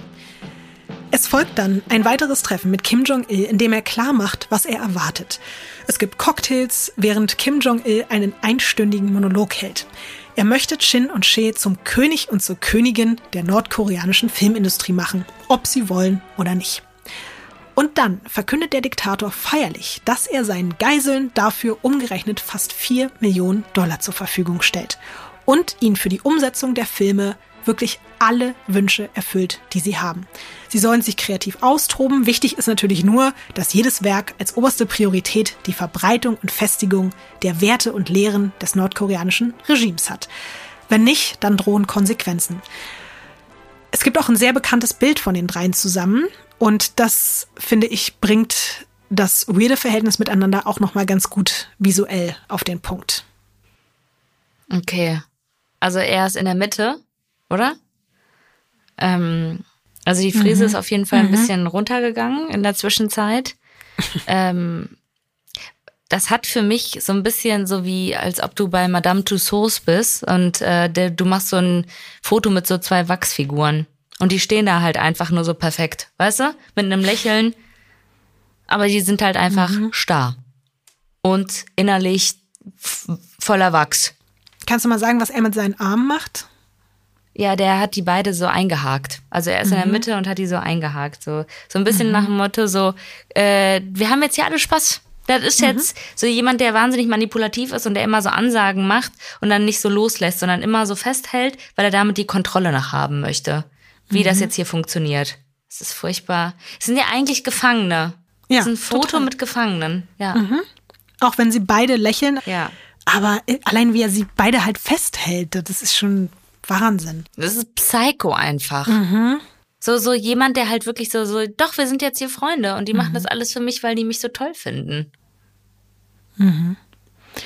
Auch wenn es natürlich jetzt keine Entschuldigung ist und auch wenn es das Ganze nicht besser macht, aber nur so, damit es dir vielleicht ein bisschen besser geht. Die beiden wohnen jetzt in einer riesigen Villa und werden die ganze Zeit mit Geschenken überhäuft. Sie bleiben Gefangene, das ändert daran wirklich gar nichts, aber es geht ihnen wesentlich besser als in der Zeit, als sie alleine waren und auch nicht wussten, was der andere gerade so treibt. Dieses Bild, was ich dir gerade gezeigt habe, das hat Kim Jong-il ganz bewusst schießen lassen. Und er sorgt dafür, dass es in Südkorea auftaucht. Gemeinsam mit der Nachricht, dass Chin Films, also diese große Produktionsfirma, nach der Schließung jetzt wieder aufmacht und nun Filme in Nordkorea produziert. In Südkorea gibt es ja seit des Verschwindens der beiden weiterhin ständig Gerüchte und Schlagzeilen. Und dieses Bild plus diese News, das führt natürlich dazu, dass die Regierung in Südkorea sich in der Vermutung bestätigt sieht, dass die beiden einfach freiwillig ins verhasste Nordkorea übergelaufen sind und dort jetzt munter weiter Filme drehen. Und somit sind sie jetzt in ihrer Heimat einfach Staatsfeinde Nummer eins. Und das teilt Kim Jong-il ihnen einfach auch so mit, um auch nochmal unterschwellig dafür zu sorgen, dass die beiden unter keinen Umständen versuchen abzuhauen. Sie können eigentlich nirgendwo mehr hin. Würden sie jetzt zurück nach Südkorea gehen, dann droht ihnen dort die Todesstrafe. Was? Ja. Wenn du mit dem Feind, mit dem größten Feind jetzt zusammenarbeitest, dann wirst du auf jeden Fall hingerichtet, wenn du wiederkommst. Oh. Gott. Es ist eine richtige Katastrophe. Ich habe mir versucht, es nochmal so ein bisschen auch so, wenn man sich das ins heutige Zeitalter übersetzen würde oder von vor ein paar Jahren. Also ungefähr wäre das jetzt so, als würde zum Beispiel Putin sagen, ich entführe mir jetzt mal Angelina Jolie und Brad Pitt äh, zu mir, macht dann Bilder mit denen, um das so hinzustellen, als wären die freiwillig da, veröffentlicht das und der Rest der Welt denkt dann, oh, okay, die sind jetzt, wollten dahin zu Putin die und wollten jetzt da, mit dem, ja. Genau. So krass das alles auch ist. Ines, es gibt aber auch gute Nachrichten. Und die haben mich während der Recherche auch wirklich ein bisschen berührt, muss ich zugeben. Che und Shin haben sich nach ihrer unfreiwilligen zweiten Hochzeit wirklich wieder angenähert. Die Liebe, die ja eh immer noch so ein bisschen da war, die ist jetzt neu entfacht. Und Che hat sogar Shin verziehen. Also bei all dem Wahnsinn ist es einfach auch noch wirklich eine unglaubliche Liebesgeschichte. Weiß ich nicht. Weiß ich nicht, ehrlich gesagt. Ja, also ganz ehrlich, nach, nach all dieser Gehirnwäsche und so, weiß ich nicht, ob das wirklich so vom Herzen kommt, sondern ob das nicht auch manipulativ ist oder ob man sich auch nicht einfach denkt, komm, das ist jetzt hier das kleinste Übel. Das, also bestimmt ist irgendwo ein bisschen Liebe da, aber klar. Das heißt ein bisschen, also sorry, ich glaube, wenn du in so eine Extremsituation kommst und fünf Jahre zum Beispiel wie der Typ im Straflager da alleine sitzt, dann kann es doch auch einfach sein, dass du wirklich feststellst, was ist mir das Kostbarste im Leben und was ist das, was mich wirklich berührt und was mir wirklich wichtig ist. Und vielleicht hat ihm das die Augen geöffnet und er hat gemerkt, ey, die Person meines Lebens, die Frau meines Lebens ist einfach Che. Ich glaube, ich glaube das nicht. Ich glaube, das ist gut, dass die sich da beide hatten in dieser unfassbar schlimmen Situation. Aber aber ich glaube, da ist so viel passiert. Du bist doch da total auf Turbo in so einem Brainwash, komplett am Arsch. Irgendwie hast die ganze Zeit Angstzustände. Dann wirst du wieder mit Geschenken über. Es ist doch so eine Reizüberflutung. Nee. Aber ich glaube, dass, wirklich. Dass die menschliche Psyche ist ja in der Lage, sich irgendwann an so eine Extremsituation anzupassen und muss das ja auch tun, weil sonst überlebst du das ja nicht. Und ich glaube, irgendwann kehrt ja auch selbst in dem schlimmsten Albtraum eine gewisse Normalität ein. Und wenn du das so jeden Tag über die Jahre machst, dann kannst du irgendwann auch wieder Gefühle haben. Und natürlich glaube ich schon, das ist ja auch so, dass Extremsituationen immer Menschen zusammenschweißen. Wenn die zusammen irgendwie einen Flugzeugabsturz überlebt haben, ja. verliebst du dich vielleicht mal eher dann in den Menschen, der neben dir saß oder so. Aber trotzdem scheint da zwischen den beiden. Hab mich in Kermit verliebt, der war gerade neben mir. du, also warum nicht? Die beiden sind auf jeden Fall jetzt einfach erstmal wieder das Power-Couple, was sie einst waren. Sie sind endgültig wieder vereint und zusammen fangen sie an, für den nordkoreanischen Despoten Filme zu drehen. Es werden am Ende 17. 17 Filme, die sie für Kim Jong-il drehen. Die ersten sind noch in einem sehr ehrfürchtigen Stil gedreht, auch dank der Drehbücher muss man sagen, weil Kim Jong-il hat die höchst persönlich geschrieben und man hat schließlich auch keinen Bock wegen jetzt irgendwie zu wenig Propaganda oder so hingerichtet zu werden. Aber weil der Auftraggeber so begeistert ist, trauen sie sich dann auch immer mehr kreativ zu werden. Und was auch verrückt ist, sie merken, dass Kim Jong-il sich wirklich an seine Versprechen hält, ihnen alle Wünsche zu erfüllen. Bei einem Dreh bittet Shin um eine Modelleisenbahn, um sie für den Höhepunkt bei einem Film in die Luft zu jagen. Statt dieses Miniaturzugs schickt die Spezialeffekt-Crew von Kim Jong-il aber einfach mal einen lebensgroßen Zug, der bis zum Rand mit Sprengstoff gefüllt ist. Und wenn Shin nach Windmaschinen fragt, dann bekommt er stattdessen Hubschrauber. Wenn er Kunstschnee fordert, dann stellt Kim Jong-il einfach noch mehr Budget zur Verfügung und schickt die gesamte Crew zu echtem Schnee in die Berge. Sie können den Actionfan dann sogar noch davon überzeugen, den ersten nordkoreanischen Liebesfilm überhaupt zu produzieren. Love, Love, My Love heißt dieser Film. Und auch der geht dann durch die Decke. Und auch der Abenteuerfilm mit dem interessanten Titel Runaway Tale of an Escape, also die Geschichte einer Flucht, wird extrem erfolgreich. Das nordkoreanische Kino hat zuvor international noch nie so viel Beachtung bekommen wie jetzt. Und Kim Jong-ils Plan ist somit komplett aufgegangen und er ist ein sehr, sehr glücklicher Mann und Filmemacher. 1985 folgt dann der berühmteste Film, der in Zusammenarbeit mit Kim Jong-il und Shin Films entstanden ist. Kim Jong-il wünscht sich sowas wie Godzilla. Aber natürlich in der kommunistischen Version. Und daraus entsteht dann der Monsterfilm Polgesari oder Pulgesari. Und für den macht er dann nochmal einfach so drei Millionen Dollar aus der Propagandakasse extra locker. Verrückterweise spielt auch in diesem Film Ken Pachiro Satsuma dieses menschenfressende Monster Pulgasari und der hat schon im Godzilla-Kostüm gesteckt. Es ist total krass, weil, also ich meine, das war ein weltweit ein riesiger Filmerfolg und er hat es wirklich geschafft, also Kim Jong-il, diesen Typen freiwillig zu den Dreharbeiten von Japan nach Korea zu bekommen. Okay, aber der durfte wieder abhauen. Der durfte auch wieder gehen danach. Aber konnten sag, die dem mal nicht so sagen, so, hey, wir sind hier gefangen. Sag das mal bitte in Japan. Da standen die ganze Zeit Menschen, die haben alles mitgehört, was die geredet haben. Die hatten keine Sekunde, in der sie irgendwie mit jemandem hätten reden können. Das ist natürlich eine total krasse Situation, dass da dann von außen Menschen in dieses kleine Konstrukt, in diesen Mikrokosmos so quasi so. kommen. Ja hat nicht funktioniert. Die wussten ja auch nicht, es hätte ja auch sein können, dass das wieder ein Agent ist oder so. Also auch das hätte eine Falle sein können, dass da plötzlich jemand vor dir steht und so tut, oh ja, ich chill mit dir und am Ende ist es ein Agent von Kim Jong-il und du wirst hingerichtet. Hätte alles passieren können. Was diesen Film betrifft, Ines, es gibt Leute, die behaupten, dass das einer der besten Filme der Welt wäre. Und dann gibt es ein paar mehr, die meinen, der gehört zu Top 5 der schlechtesten Filme aller Zeiten. Ich habe dir mal das Filmplakat mitgebracht und während du dir das anguckst, hören wir uns jetzt auch noch einen Ausschnitt aus dem Originaltrailer an. Der sieht aus wie der Mausig, Mann, wie mein Hund. Jetzt hörst du dir dazu noch die Geräusche an. ついに解禁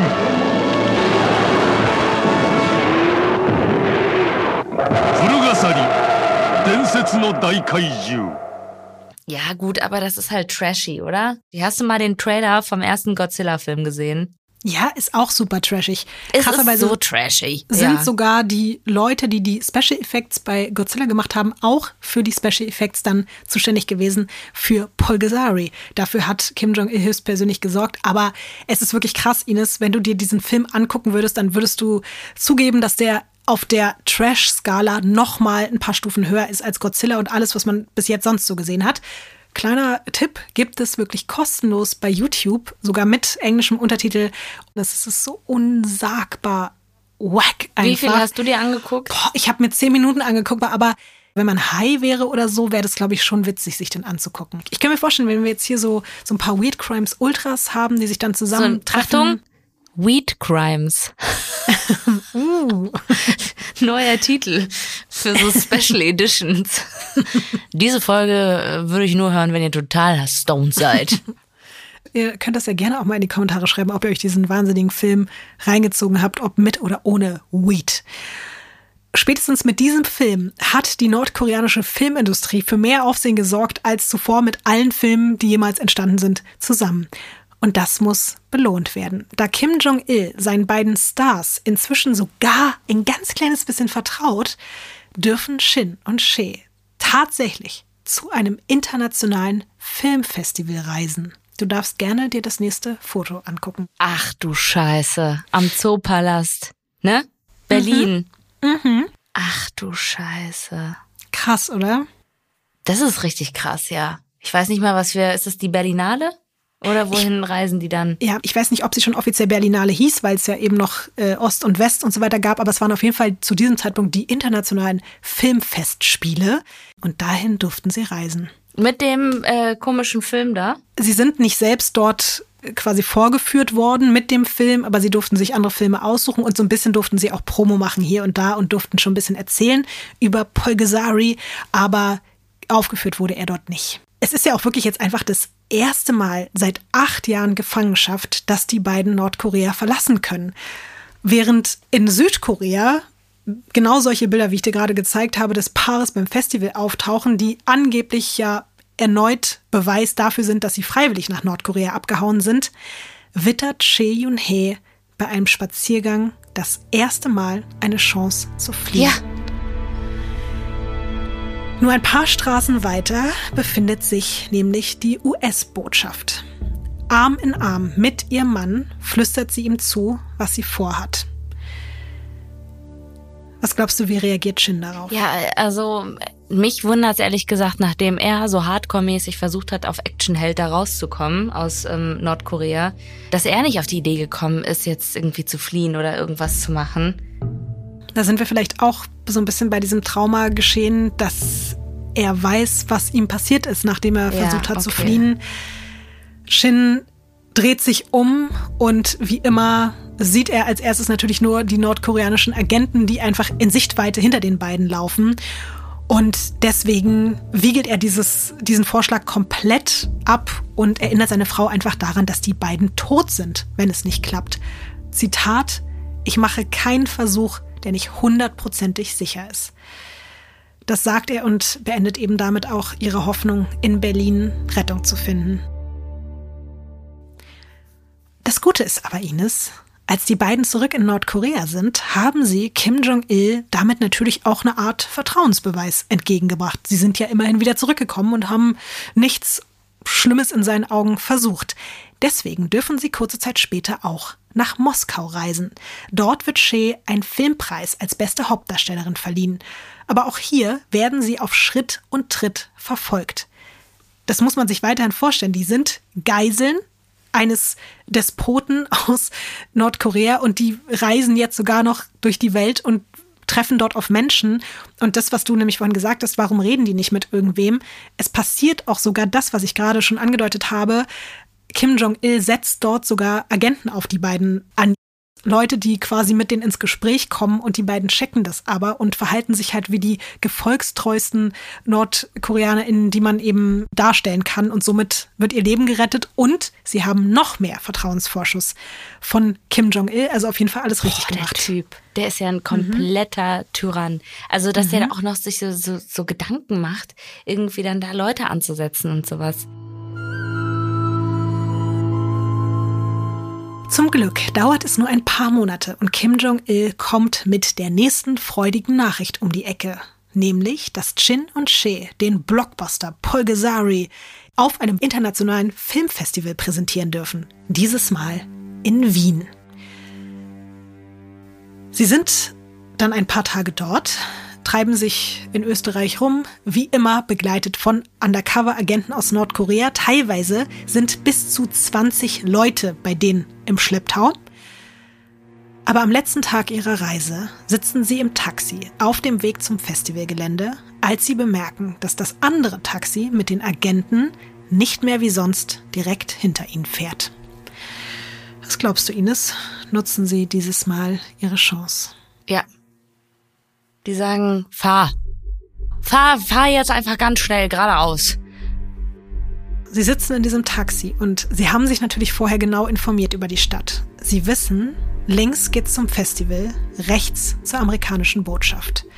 Zwischen ihnen und dem Taxi, in dem ihre Verfolger sitzen, sind jetzt wahrscheinlich irgendwie maximal drei bis vier andere Autos.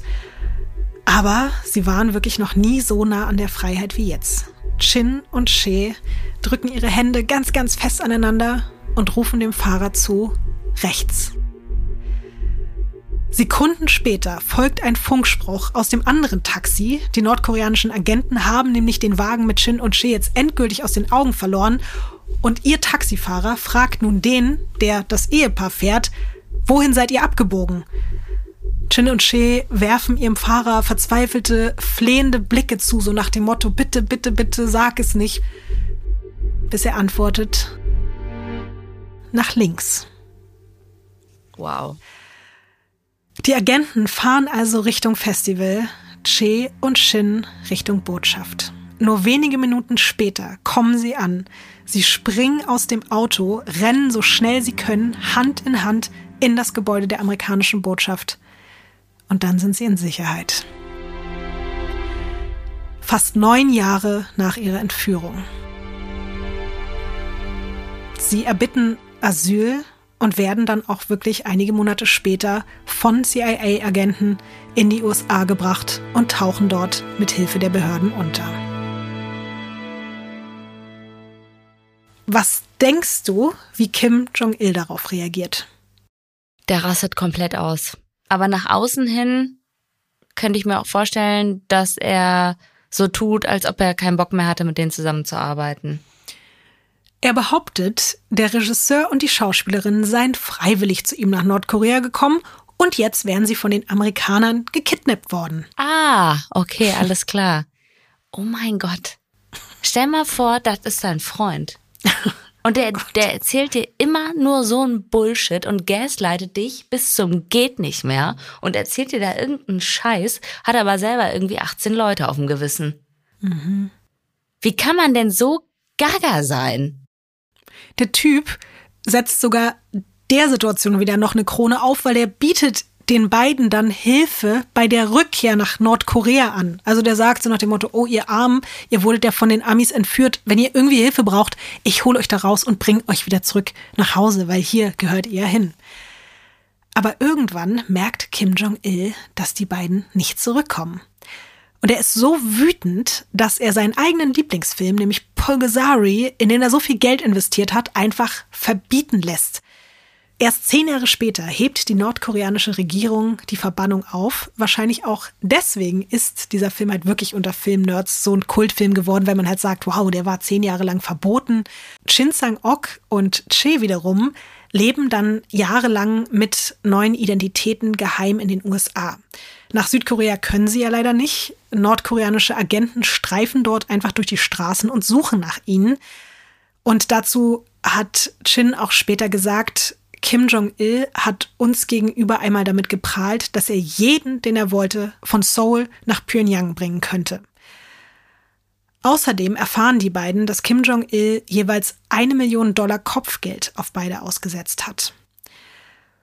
Und trotzdem hat Shin irgendwann keinen Bock mehr, sich zu verstecken. Zitat, ich wollte Filme machen und nicht schon wieder gefangen sein. Und deswegen tauchen die beiden dann langsam aber sicher wieder aus der Versenkung auf und ziehen nach Los Angeles. Und Shin führt dort Mitte der 90er unter einem Pseudonym, nämlich Simon Sheen, Regie bei der amerikanischen Actionfilmreihe Drei Ninjas. Irgendwie habe ich das Gefühl, dass so richtige Action-Nerds das auf jeden Fall auch kennen sollten. Und dreht dann verrückterweise auch noch eine Art amerikanischen Remake von Pulgasari, der ja zu diesem Zeitpunkt eben verboten ist und eigentlich der Lieblingsfilm war von Kim Jong-il. Also auf jeden Fall doppelter Schlag in die Fresse vom Despoten in Nordkorea. Ey, das ist wirklich, das ist so krass. Ich habe Burnout. Das ist zu viel.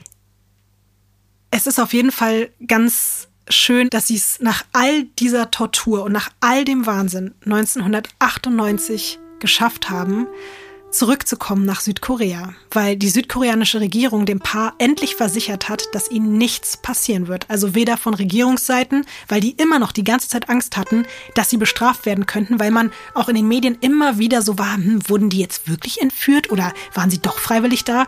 Und man versichert ihnen eben auch, dass man sie versuchen wird zu schützen vor den nordkoreanischen Agenten.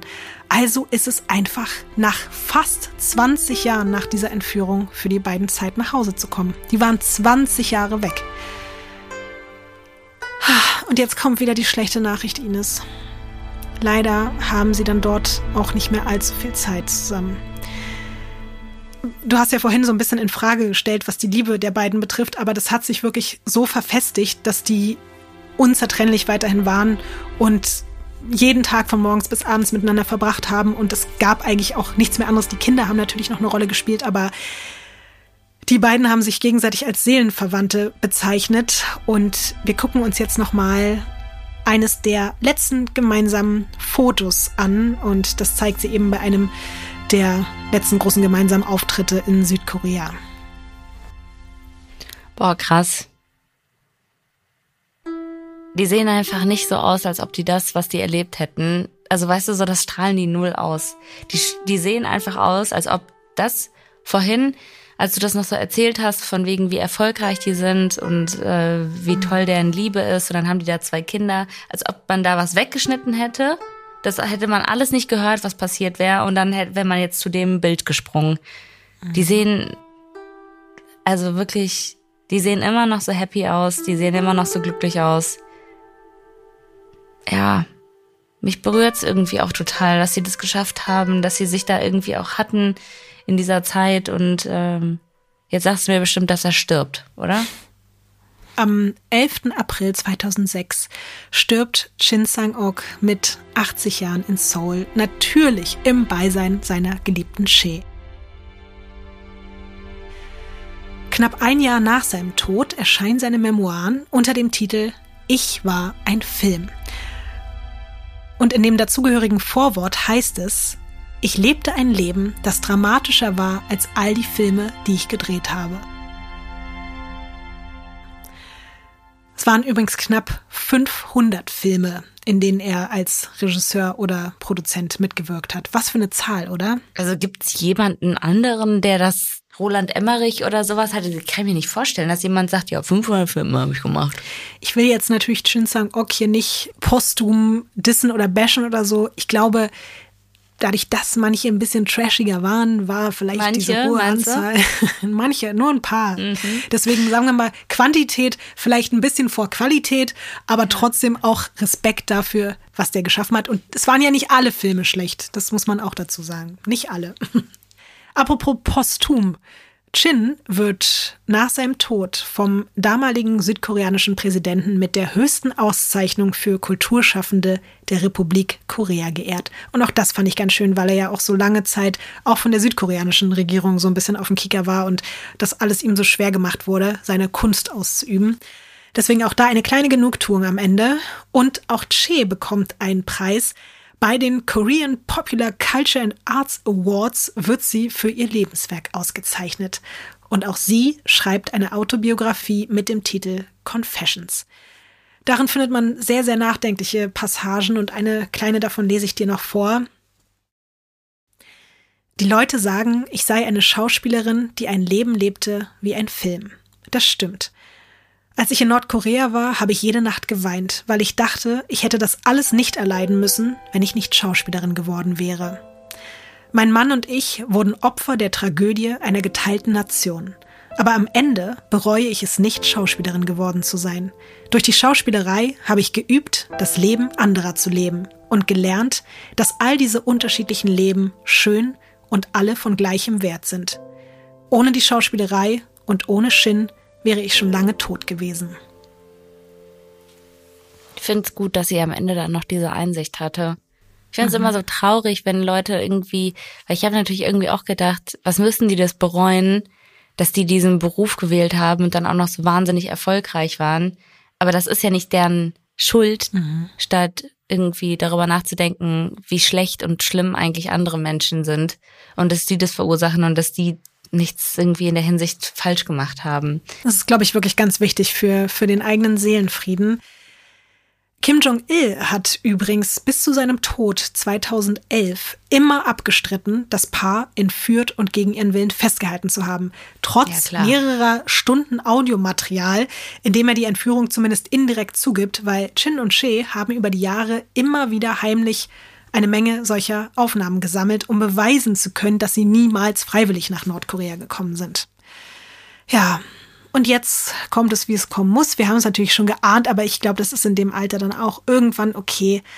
Es ist noch gar nicht so lange her. Am 16. April 2018 stirbt auch Che mit 92 Jahren im Krankenhaus. Und übrigens, das hat mich auch wieder berührt, im Kreise von vier Menschen. Und zwar den zwei gemeinsamen Adoptivkindern und den beiden leiblichen Kindern von Shin. Sie hat nämlich oh nach Gott, ihrer ich Befreiung. In den Augen, das kann ich nicht.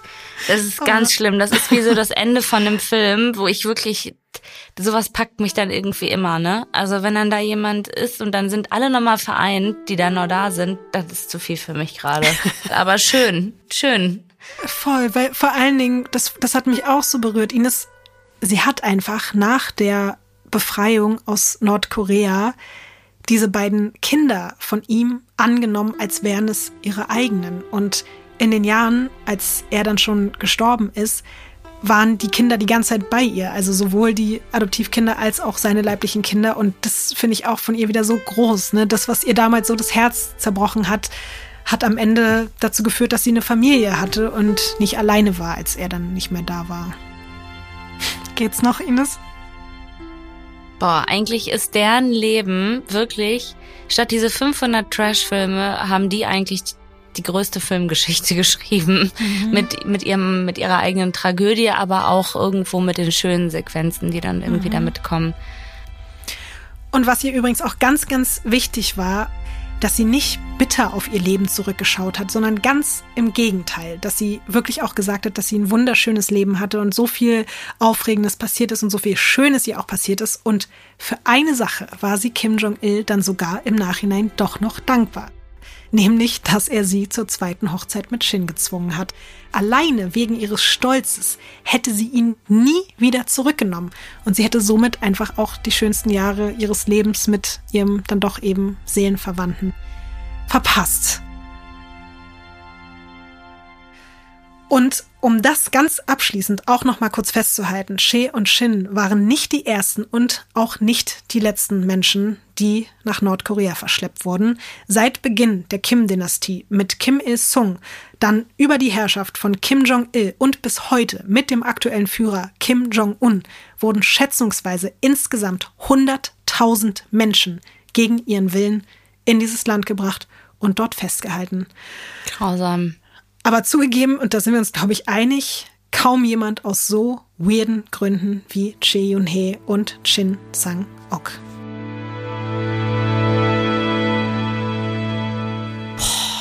Lotti, ich glaube, wir haben alle Burnout jetzt. Ich bin auch mit meinen Emotionen komplett am Ende. Da hast du mich jetzt nochmal richtig gepackt.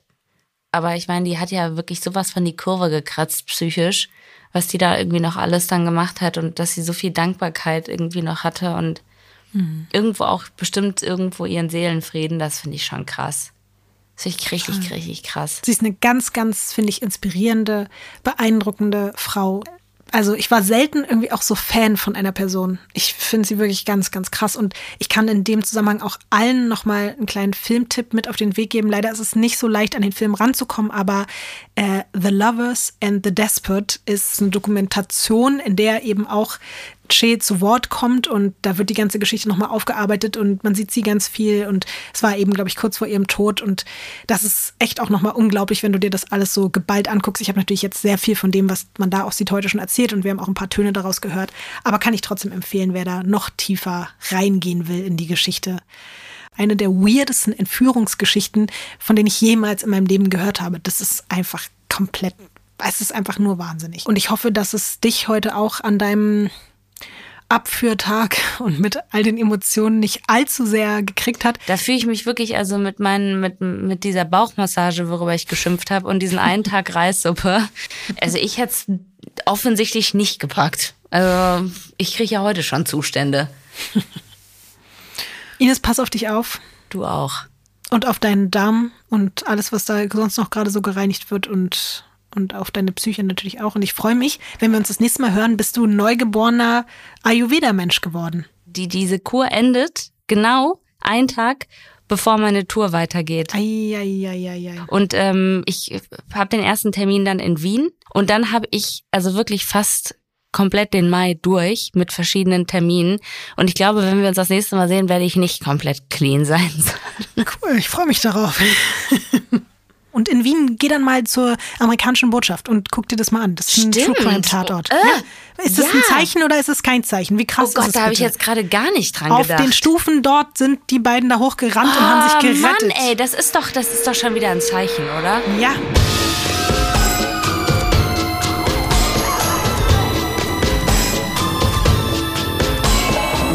Crimes ist ein Studio Womans Original nach einer Schnapsidee von Visavi und Ines Agnoli.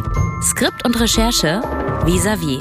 Executive Producer Konstantin Seidenstücker. Produktion und Redaktion Sarah Omar. Assistant Producer Peace Solomon Obong. Musikton und Schnitt Christian Pfeiffer und Chris Kahles.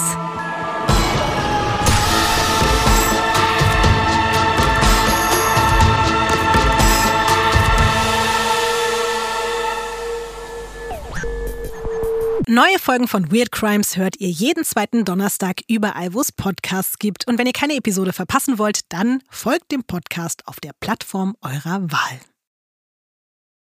Die Studio Bummens Podcast-Empfehlung.